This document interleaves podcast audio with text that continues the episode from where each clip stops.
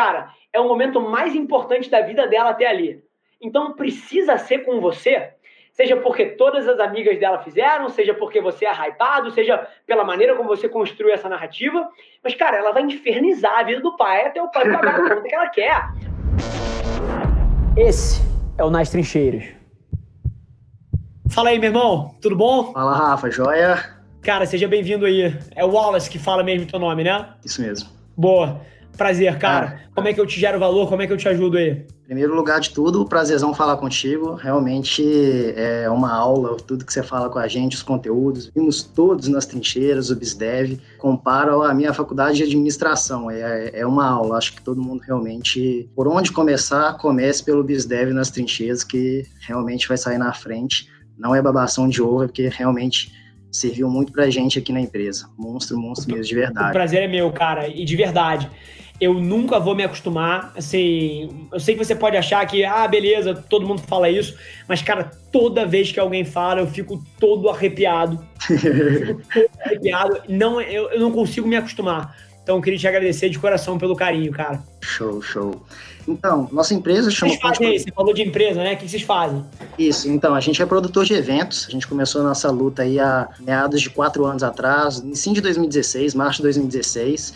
Entre trancos e barrancos aí, viemos mudando um pouco o setor, começamos como produção de eventos de bilheteria e hoje a gente é focado em eventos sociais, casamento, ah. formatura, mas principalmente 15 anos, é, as debutantes, aqui em Belo Horizonte, BH. E aí, é Point Produtora. E aí, assim, a gente tem uma dinâmica, tudo que a gente vem vendo, né, do, do, do que você fala e do mercado, a gente tem uma dinâmica aqui muito séria, que é, acaba que a gente não tem um só cliente, a gente tem duas pessoas, que a gente tem a debutante, que é a adolescente, mas a gente tem o pai que e paga. o pai dela que paga a conta. Exatamente. Então, assim, muitos deles não estão ali nas redes sociais, fácil no WhatsApp, ainda tem muitos com, com relação a e-mail, né, e tal, e principalmente que a venda ela não acontece pela internet, por ser um, um, contrato muito alto, né, ser um ticket alto, fazer uma festa de 15, acaba que tem que ter um tete a tete, tem que ter um relacionamento até a pessoa chamar a gente para dentro e a gente, olha, o projeto é esse, deixa eu escutar seu sonho, como que funciona para você, por que, que você quer fazer a festa, qual a importância disso para vocês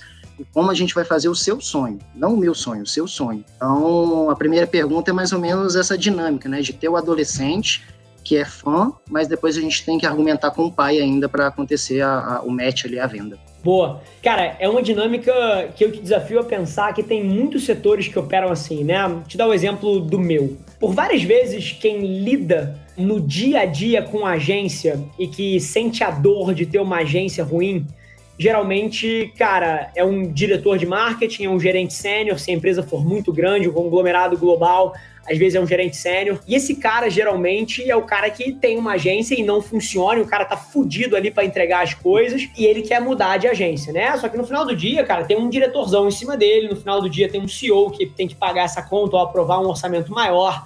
Então, sempre existe essa dinâmica do cara que usa o serviço e o cara que paga a conta. Numa companhia grande até, o cara que paga a conta é o acionista, né? É o stakeholder. Então, essa dinâmica sempre existe.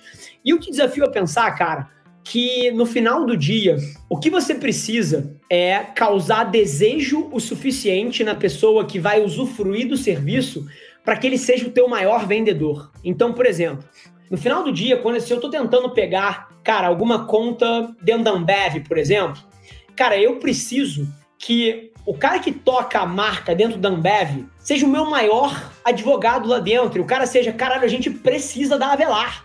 A gente precisa dos caras e o cara vai brigar pela gente lá dentro. Isso é análogo a debutante do seu. É o momento mais importante da vida dela, cara. Ela não quer fazer com qualquer empresa. Então, se você consegue criar nela a imagem de que, cara, é o momento mais importante da vida dela até ali.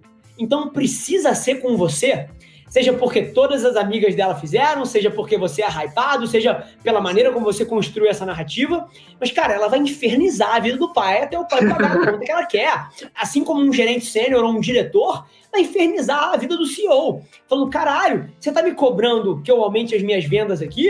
Cara, mas assim, você não me dá ferramenta, eu preciso dos caras. Você quer crescer a empresa, cara? Deixa eu contratar eles. Então, assim, a dinâmica é muito parecida. E aí, numa outra ponta, uma vez que a gente entra na porta, é a mesma coisa. cara, tem coisa presencial, tem que ter uma profundidade muito maior. E no final do dia, cara, é aí que tem um outro lado, que é, pô, uma equipe de negócios de alto nível que vai, cara, deixar o cara confortável, vai mostrar que é a melhor decisão para ele de fato. No meu caso aqui é provar que vai aumentar as vendas da empresa contratar a gente. No seu caso aí é provar que a festa vai ser um sucesso e que vale a pena, cara, ele investir esse dinheiro na nossa dinâmica, assim, é, é, a gente puxa muito isso. A gente tenta ser muito presente no Instagram e a nossa dúvida, a gente vinha batendo um tempo na, nessa dúvida de fazer conteúdo meio a meio, e a gente já descobriu que a, acaba que é 80% para as debutantes e aqueles 20%, porque tem as mães, tem os pais ali que vão ver alguma coisa, vão, a empresa é séria, então vamos, filha, você já viu esse pessoal, você já viu essa empresa, o que, que você acha? Então, assim, a gente mudou, antes era muito mais voltado para o pai, porque a gente, como é um ticket alto, a gente queria convencer o pai primeiro. E não estava dando conversão, não estava dando match, porque a debutante ou adolescente é aquilo que você sempre fala, tem ali os cinco segundos para convencer não estava dando muito certo. Então a gente veio diminuindo, né, equilibrando a, a, o percentual de, de conteúdos para o pai para a mãe e para debutante. A gente conseguiu ver isso que realmente é, é mais para menina, para menina infernizar a família, o pai, mãe, pai, pai. Se for para fazer, eu quero com eles. E a gente está partindo para botar a mão na massa nesse sentido. Você acha que é realmente essa direção? Sem dúvida nenhuma. Agora, uma vez que a gente já chegou nesse lugar comum, só queria desafiar uma outra coisa sua, porque talvez você tenha outro set de serviços que sirvam para outros demográficos, etc.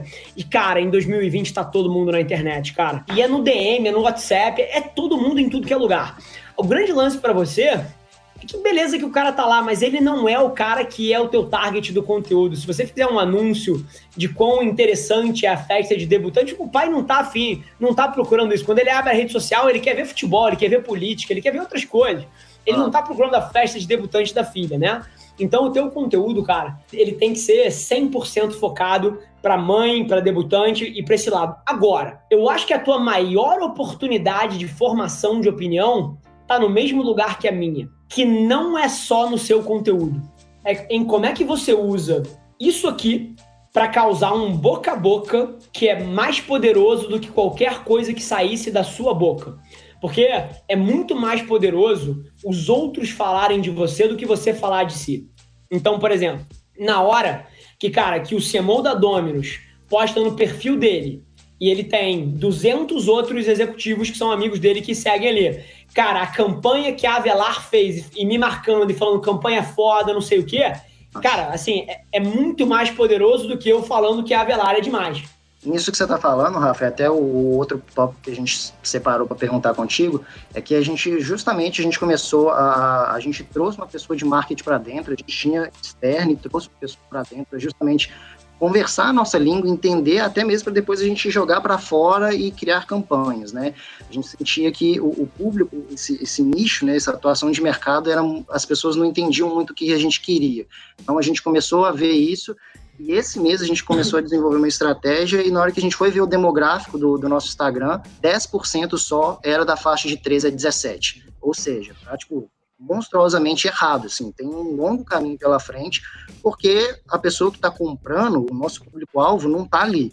E aí a gente começou a se perguntar o que, que a gente tinha que fazer. E a gente está pensando numa campanha de influenciadoras, mas não influenciadoras externas, aleatórias, nano-influenciadoras, e que principalmente tenham sido os nossos clientes. Então a gente mapeou todas as clientes de 2019 e o início de 2020, selecionamos o perfil, né, vimos, fomos buscar as informações quem tinha mais proximidade da gente realmente de, do conceito da menina ali, pesquisamos o Instagram dela, vimos com quem que elas falavam, os colégios, né, e tal, para a gente decidir essa persona, né, que ia botar a cara e que ia começar a influenciar para fora. E aí é que tá, a gente tem muito medo de só ter um rosto externo é, e não ter a cara da equipe, e ficava nessa dinâmica. Será que eu e meu sócio a gente não coloca a cara tanto nos stories? Então ficava assim, será que a gente começa a entrar e começa a mostrar os bastidores também? Será que a gente traz as influenciadoras e elas são as caras do negócio, porque ela vai falar para menina de 15, depois que ela fez 15 anos, ela vai estar no primeiro ano, mas ela conhece a menina que vai fazer 15 no ano seguinte, então começa a ser uma roda, desde que ela, quando ela estiver no terceiro ano, ela ainda vai ter contato com a menina que vai fazer 15. Então, se a gente tiver um fã ali rodando essa máquina para a gente, começa a girar a máquina. Como que você vê essa dinâmica toda aí? Cara, você não tem que ter medo de nada. As maiores marcas do mundo em 2020 são construídas não com a marca falando dela, nem com o presidente falando da marca, mas com a legião de influenciadores que cria uma cauda longa de influência tremenda. Então, assim, o motivo que as marcas que em 2020 arrebentam não é porque a marca fala dela, é porque as pessoas falam dela. Então, no seu caso, é igual. Você tem que não só não ter medo, como você tem que ir com tudo nisso. E eu iria além. Eu olharia o quanto custa para você produzir uma festa dessa e aonde eventualmente você pode, cara, tirar a sua margem alguma coisa para, por exemplo, cara, pegar a menina mais hypada mais hypada da sua região, da sua cidade, e, cara, e fornecer o serviço de graça para ela, em troca dela fazer uma documentação de como foi a festa dela, e bastidor, e marcando, etc. Porque isso vai criar a associação que você quer. Se você quer ser desejado pelas meninas de 15 anos, cara, basta que a menina mais popular de 15 anos da cidade tenha feito a festa com você, já era. Acabou, game over. Se o principal executivo de marketing brasileiro usa a Avelar e ele fala da Avelar, acabou, esquece. Sim, vai chover coisa aqui dentro. Então, a provocação que eu te faço, cara, é olhar para suas iniciativas de marketing de maneira a tornar os seus clientes a sua melhor mídia. Esse é o grande lance. E aí você pode pensar um pouquinho como fazer isso, estratégias e táticas como a gente está debatendo, mas no final do dia, a melhor forma de fazer isso é, cara, entregando um puta de um trabalho e fazendo a experiência dessa menina de 15 anos ser alucinante. E coisas simples fazem isso, cara. Não necessariamente isso custa dinheiro, isso é um bilhete escrito à mão no camarim onde ela se arruma. Isso é, cara, você se apresentar como presidente da empresa, cara, dentro do negócio, falar assim: pô, Joana, cara, tudo bom? Eu sou o Wallace, eu sou o presidente da empresa e eu vim aqui na sua festa só para te dar um beijo, desejar uma excelente noite, vim aqui pessoalmente e te entregar essa rosa aqui também já era. Ah. Sim, a menina tá apaixonada pelo serviço. E as pessoas às vezes se confundem achando que você gerar uma baita de uma experiência custa dinheiro e não custa. Não. Cara, eu vou dar um exemplo aqui do Nubank, por exemplo. Alguns meses atrás, um cliente do Nubank perdeu o cartão de crédito dele pela terceira vez. Caraca. E o, o, cara ligou pro Nubank pedindo um cartão de crédito, explicando que era a terceira vez. E o Nubank, o que, que ele fez? Em vez dele só mandar um cartão, ele mandou um cartão de graça um bilhete escrito à mão pelo head da porra toda lá, falando: cacete, João, como você é azarado, mas a gente tá contigo nessa. Então a gente não só não vai te cobrar o cartão, como também toma um pote de sal grosso aqui, cara, para você tirar essa uruca. E assim, massa, cara, isso, massa isso demais. Custou, isso custou 3 reais pro Nubank, cara. Esse negócio viralizou no Brasil inteiro, de tão genuíno que é, de tão, cara, carinhoso que é, atenção, é aquele componente, não sei se você já viu aquele meu PDF de 103 páginas que fala da minha estratégia, etc. Foi o estudo de hoje da, da empresa. Cara, aquilo ali é, é aquela parte de irracionalidade que tem ali no começo, não sei se você lembra, tem uma parte ali irracional. Você fazer atos irracionais na sua estratégia tem um ROI gigante. Porque não faz o menor sentido o presidente da empresa ter vindo me entregar uma rosa. Mas é justamente o fato de que não faz sentido que dá o valor inteiro da ação. Não faz sentido o chefe da porra toda do Nubank ter escrito à mão um bilhete para um cliente. O Nubank tem um milhão de clientes. Mas é justamente o fato de que não faz sentido que faz com que aquilo tenha sentido. Então, cara, eu te provocaria nessa direção aí. E, cara, essa parte de transformar os seus clientes em mídia, bicho, vai com tudo. Essa vai ser a tua maior estratégia de marketing da história. Massa demais. Genial. Beleza? Genial. Show de bola. Boa. E, de verdade, eu acredito do fundo do meu coração que tudo que eu cuspi aqui, apesar de ser de improviso, cara, tem o poder de transformar o teu negócio de maneira radical. Cara, eu queria muito ver você executando esses negócios e depois me mandando no DM aqui como é que tá saindo. Show, show. A gente tá fervendo, vimos, eu até brinquei com o João aqui no, no chat, que a gente viu todos nas trincheiras, e toda semana é, é um input novo, uma ideia nova.